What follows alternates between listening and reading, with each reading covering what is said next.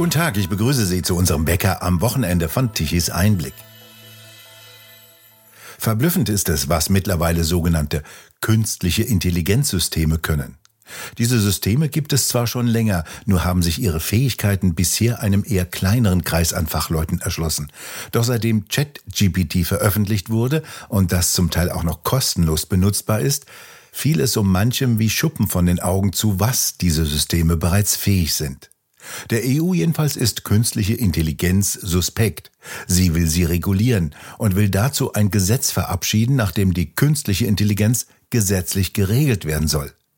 Damit schlagen die Möchtegern-Regulierer in Brüssel einen weiteren Sargnagel in eine wesentliche technologische Entwicklung der Zukunft. Europa soll der erste Wirtschaftsraum weltweit sein, der KI reguliert. Doch wenn die natürliche Intelligenz neidisch auf die künstliche wird, dann wird es gefährlich. Patrick Launer ist Professor für künstliche Intelligenz.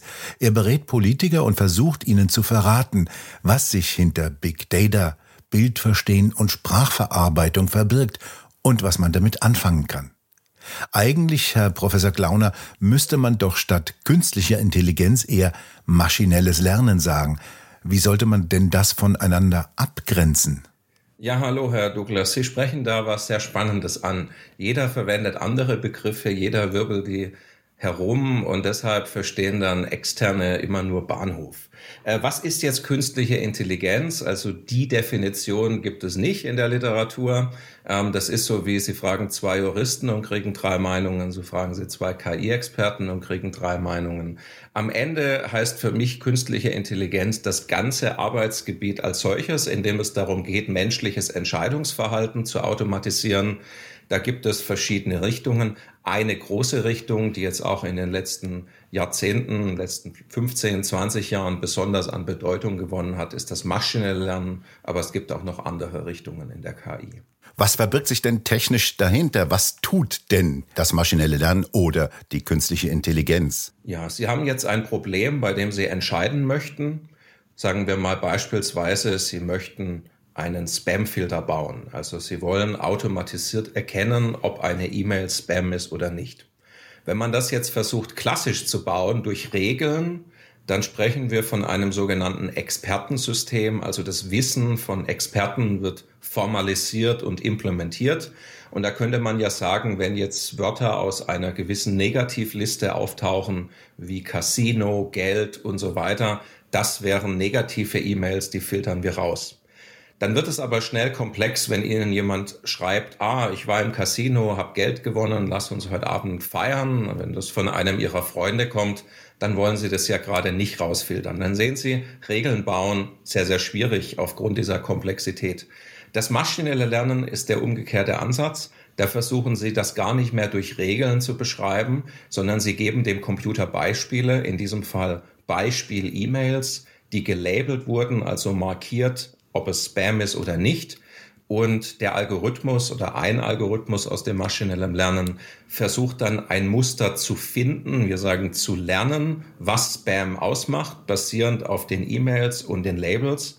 Und wenn Sie dann neue E-Mails reinfüttern, versuchen Sie vorherzusagen, ob die jetzt Spam sind oder nicht. Also maschinelles Lernen heißt, Sie wollen das Problem gar nicht mehr im Detail beschreiben, sondern der Computer findet Muster, die sind in der Regel statistischer Natur und sozusagen lernen wir diese Muster. Um bei dem Beispiel zu bleiben, was müsste der Computer dann an zusätzlichen Informationen, an Mustern aufnehmen aus diesem Mail, um zu erkennen, Spam oder nicht Spam? Der Computer wird Muster finden, wie Wörter zusammen auftreten, also nicht nur einzelne Negativwörter, sondern welche Wörter und wie die zusammen auftreten, vielleicht auch in welchem Abstand, welche Muster. Diese Muster kann man sich teilweise dann ausgeben, je nach Modell auch nicht. Ähm, Teilweise ist das maschinelle Lernen eine Blackbox, also wo wir zwar entscheiden können, aber nicht im Detail wissen, warum die Entscheidung so gefallen ist. Und das ist äh, übrigens bei vielen Modellen des maschinellen Lernens der, der Fall. Aber ist das nicht ein bisschen kritisch, wenn man nicht genau weiß, warum eine Entscheidung äh, von der Maschine so in der Weise getroffen worden ist, wie sie getroffen wurde? Teilweise hängt das wirklich vom Anwendungsfall ab. Wir können ja am Ende messen anhand von Testdaten, wie gut das Verfahren ist, ob das zum Beispiel 99 Prozent der E-Mails korrekt erkennt. Erklärung ist teilweise wichtig, teilweise auch nicht. Das hängt, glaube ich, immer vom Anwendungsgebiet ab. Und dann gibt es natürlich auch zunehmend Wünsche nach regulatorischer, äh, nach regulatorischen Anforderungen, nach Transparenz, dass Verfahren erklärbar sein sollen. Wir sprechen dann von erklärbarem maschinellem Lernen. Da frage ich mich persönlich aber, ob das immer so sonderlich sinnvoll ist, weil vieles in unserem Leben, das bei uns drumherum ist, ist nicht für uns erklärbar. Wir wissen auch nicht im Detail als Mensch, als Endnutzer, wie ein Motor funktioniert, wie ein Auto funktioniert. Wenn Sie in den Bereich Medizin gehen, äh, Entwicklung von Pharmazeutika, da wissen selbst die Entwickler nicht im Detail, warum diese Pharmazeutika funktionieren, sondern es wird anhand von statistischen Tests gemessen, wie, wie gut oder schlecht diese Pharmazeutika sind. Der letzte große Knaller, der das Wort künstliche Intelligenz ja in alle Schlagzeilen brachte, war das Erscheinen des Systems Chat GPT. Das funktioniert ja in einer recht bewundernswerten Weise. Automatisch werden da Texte hintereinander generiert, Wörter zusammengesetzt. Was ist denn da passiert technisch hinter den Kulissen, dass sowas jetzt möglich ist? Nun, solche Sprachmodelle gibt es schon seit Jahrzehnten. Die wurden natürlich in den letzten Jahren besser. Es gab neue Algorithmen, es gibt mehr Daten, Rechenzeit wurde günstiger. Äh, Vorgängermodelle von ChatGPT waren zum Beispiel GPT-3, das äh, war vor drei Jahren veröffentlicht worden. Warum hat jetzt ChatGPT so eingeschlagen? Es war jetzt plötzlich für viel mehr Menschen verfügbar, auch in der Basisversion kostenlos. Man hat schnell einen Account bekommen und jeder konnte damit schnell arbeiten und das Ganze ausprobieren. Das hat natürlich auch dazu geführt, dass die Presse das aufgenommen hat KI ist ja jetzt mal nichts Neues. Wir haben schon seit vielen Jahren zigfach oder hundertfach mit KI in unserem täglichen Leben zu tun. Für die Presse war es aber immer sehr schlecht oder schwierig, so etwas zu bebildern, also es darzustellen, vorzustellen in der Presse. Und das ist jetzt mit ChatGPT anders. Jetzt kann man sich natürlich jeder ausprobieren, jeder kann sich was drunter vorstellen.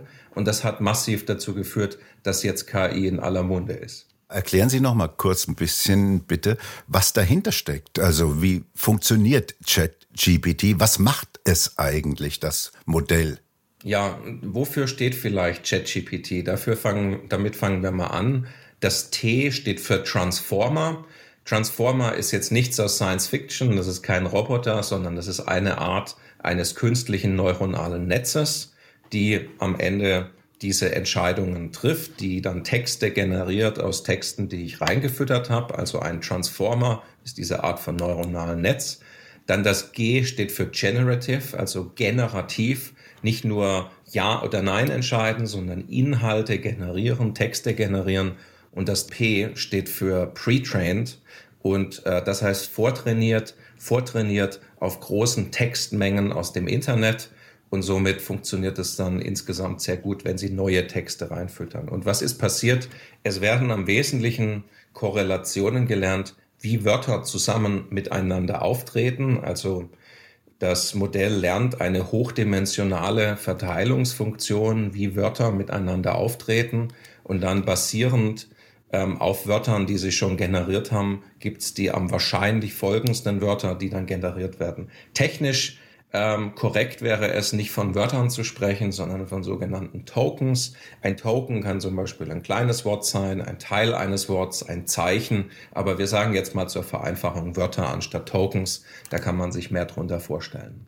Aber etwas richtig Neues kommt dabei nicht heraus, sondern alte, bekannte, vorhandene Wörter aus dem Internet oder Begriffe oder Token, die werden nur neu zusammengewürfelt. Ja, es entstehen mal keine neue Tokens oder keine neue Wörter, aber natürlich neue Texte, wie diese Wörter oder Tokens miteinander auftreten weil ChatGPT kopiert ja nicht eins zu eins bestehende Texte, sondern aus diesen Mustern werden neue Texte generiert. Und das funktioniert heutzutage erstaunlich gut.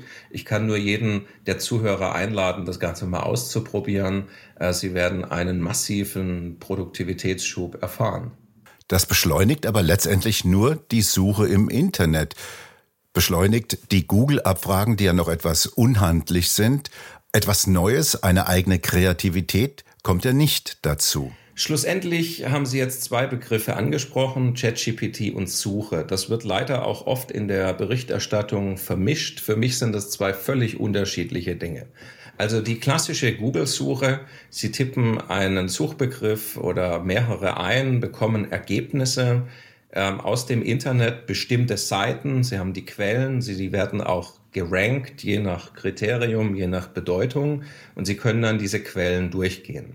Das ist das eine und das ist das, was wir seit 30 Jahren mittlerweile mit Suchmaschinen tun und seit so 25 Jahren funktioniert es sehr, sehr gut. Ähm, die Generierung von Texten ist aber was grundsätzlich anderes. Sie haben einen Text, eine Frage, eine Aufgabe und wollen dazu ein Ergebnis generieren. Dieses Ergebnis ist aber ein neuer Text. Das ist also kein Text eins zu eins aus dem Internet. Und deshalb glaube ich auch nicht, dass diese großen Sprachmodelle wie ChatGPT die Suche ersetzen werden, sondern sie kann vielleicht viel mehr die Suche ergänzen mit einer Zusammenfassung, einer Erklärung. Wenn ich aber die einzelnen Quellen, die Originale noch benötige, brauche ich weiter die Suchmaschine. Und deshalb, ich glaube, das Ganze kann sich sehr gut ergänzen. Es sind jetzt aber nicht direkt Konkurrenten. Kaum ist ChatGPT auf den Markt gekommen, beziehungsweise in die Breite geflossen, kommt schon die Diskussion auf, wie künstliche Intelligenz die Gesellschaft verändert. Wie verändert die denn Ihrer Meinung und Ihrer Kenntnis nach die Gesellschaft? Nun, äh, ChatGPT ist ein Beispiel einer KI. Natürlich ist KI viel, viel mehr und Natürlich verändert sich die Gesellschaft dadurch. Unser Arbeitsmarkt verändert sich, Aufgaben verändern sich, wie wir arbeiten, wie wir lernen, wie wir kommunizieren. Das verändert sich natürlich brutal aktuell, aber ich glaube, wir kratzen erst an der Oberfläche des Möglichen. Wir sehen natürlich heute, dass ChatGPT auch noch viele Fehler macht, aber die Modelle sind viel, viel besser als vor zehn Jahren. Da kann man natürlich nur raten, wo wir mal in fünf Jahren stehen oder vielleicht schon in ein, zwei Jahren. Und deshalb glaube ich, kratzen wir erst an der Oberfläche des Möglichen. Aber überall, da wo wir mit Sprache zu tun haben, wird ChatGPT zu einer Veränderung führen. Natürlich, es gibt noch viele andere KIs, die werden dann jeweils in ihren Domänen zu Veränderungen führen. KI soll ja auch einen größeren Raum auch in der Produktion einnehmen. Geben Sie doch noch mal bitte ein Beispiel aus der Autoindustrie, was dort diese künstliche Intelligenz machen könnte. Wofür könnte die dort eingesetzt werden? Sie wird natürlich heute schon massiv in der Produktion eingesetzt, zum Beispiel für optische Inspektion, dass nicht mehr Menschen optisch inspizieren müssen, sondern Kamerasysteme. Das gab es zwar schon davor, aber jetzt mit KI funktioniert es noch viel, viel besser. Ähm, Autohersteller nutzen KIs, um ähm, das Aufbringen von Lacken äh, zu optimieren, von Farbe und so weiter. Und das ist dann am Ende auch ein Beitrag zur Nachhaltigkeit, wenn man nicht mehr unnötig Farbe, Lacke verschwenden muss, sondern es gerade noch so aufträgt, dass es reicht. Nicht zu wenig, aber auch nicht zu viel. Also das sind zwei Beispiele und natürlich gibt es noch viele weitere Beispiele, wie KI in der Produktion verwendet wird. Jetzt gerät ja die KI in die Fänge auch der Politik. Die EU will regulieren. Sie hat zwar kein Mandat, um die KI zu regulieren, aber es sollen jetzt doch Regulationen eingeführt werden. Was halten Sie denn davon? Ja, Sie sprechen an, dass die EU kein Mandat hat und das ist auch korrekt. Die EU scheint ja mittlerweile alles zu regulieren. In Europa will eigentlich bis ins Schlafzimmer rein regulieren, ist mein Eindruck. Hat aber für vieles kein Mandat. Die EU kann ja nicht beliebig äh, sich Bereichen verschreiben, wo sie laut den Verträgen gar kein Mandat hat. Das wird aber mittlerweile hingenommen, auch von den Mitgliedstaaten und dem Rat. Sagt man, die EU will das ja, dann machen wir es.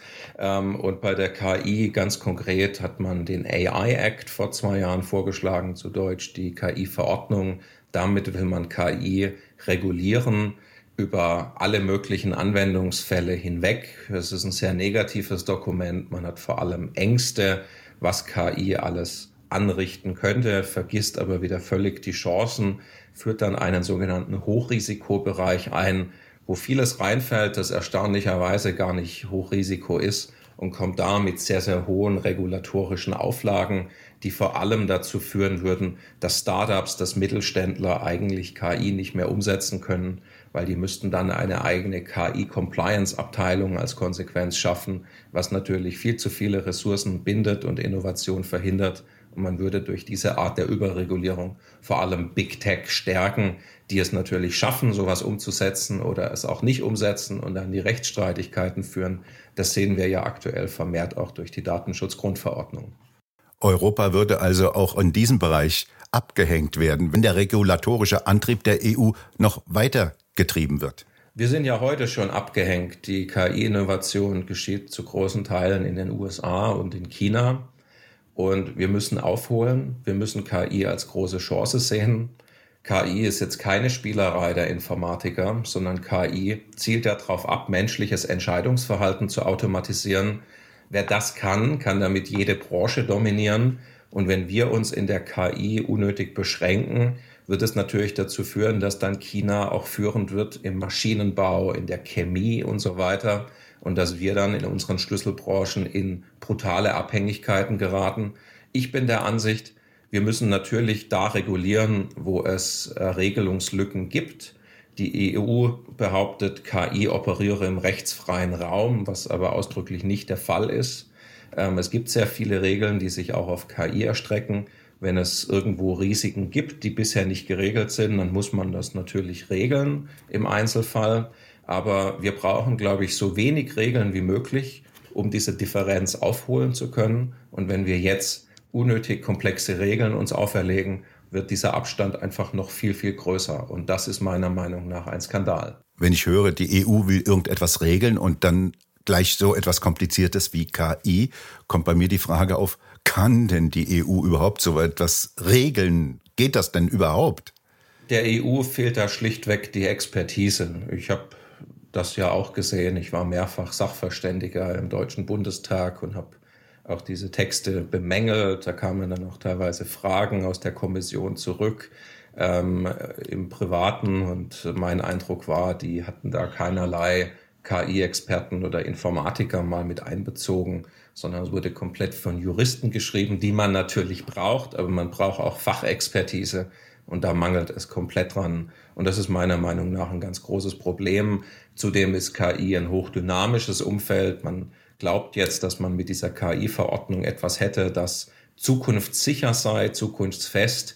Ähm, ich glaube, das wird eher nicht der Fall sein. In so einem hochdynamischen Thema wird dann ganz schnell wieder bemerkt, dass es doch noch etwas gibt, das mit in den AI-Act sollte und so weiter. Und ich glaube, die Halbwertszeit dieses Dokuments wird sehr, sehr gering sein. Jetzt will ja das Haus Springer Redakteure rausschmeißen, bei Bild beispielsweise, und durch KI ersetzen. Wer muss denn eigentlich mehr Angst haben? Die Redakteure, der Verlag oder am Schluss die Leser? Ich weiß jetzt nicht, ob der Verlag direkt gesagt hat, er möchte die Leute rausschmeißen, sondern ähm, was ist das Problem in diesem Umfeld? Natürlich der Kostendruck ist das eine, der Zeitaufwand ist ein weiterer Punkt. Sicher gibt es auch Fachkräftemangel, Mangel an guten Journalisten. Und da kann natürlich KI erstmal eine Chance sein, dass man einen Teil dieser Arbeit automatisiert, dass man vielleicht viel schneller Berichterstattung durchführen kann, vielleicht auch qualitativ besser. Das wäre bei dem Verlag vielleicht manchmal auch hilfreich. Ähm, und man kann natürlich ähm, auch dann 24 Stunden am Tag Berichte erstatten auch wenn ein Großteil der Journalisten schlafen. Man kann den Fachkräftemangel kompensieren. Ich glaube aber jetzt nicht, dass alle Journalisten dadurch arbeitslos werden, sondern es wird eine Veränderung des Berufs geben, gar keine Frage. Ich glaube, man wird jetzt nicht pauschal von der KI ersetzt. Die kann nämlich nicht die ganze Arbeit tun. Wer einen ersetzt, ist vielmehr der Konkurrent, sei es der andere Verlag oder andere Mitarbeiter, die diese Werkzeuge nutzen die werden genau denjenigen ersetzen, der nicht diese Werkzeuge nutzt. Also man wird jetzt nicht von der KI per se verdrängt, sondern vom Konkurrenten, der KI nutzt. Deshalb sage ich, es ist ganz wichtig, besser diesen Wandel mitzugestalten, als davon weggestaltet zu werden. Herr Professor Klauner, ich bedanke mich bei Ihnen für das Gespräch. Sehr gerne. Und bei Ihnen bedanken wir uns fürs Zuhören. Schön wäre es, wenn Sie uns weiterempfehlen. Weitere aktuelle Nachrichten lesen Sie regelmäßig auf der Webseite tichiseinblick.de und wir hören uns morgen wieder, wenn Sie mögen.